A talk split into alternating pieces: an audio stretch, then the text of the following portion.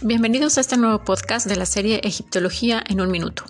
Hoy hablaremos del Valle de los Reyes, conocido en la antigüedad como el Gran Lugar, pues ahí se hicieron enterrar los faraones del Imperio Nuevo, es decir, los faraones de las dinastías 18, 19 y 20 que reinaron entre el 1550 y el 1070 a.C.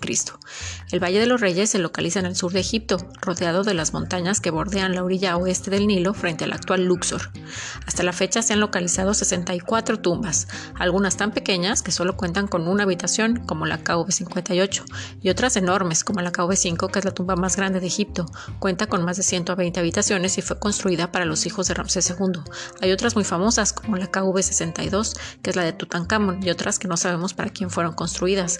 Mi favorita es la KV34, que es la tumba de Tutmosis III. ¿Y la tuya?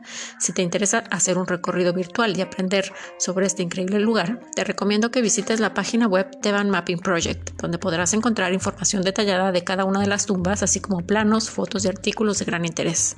Hasta la próxima.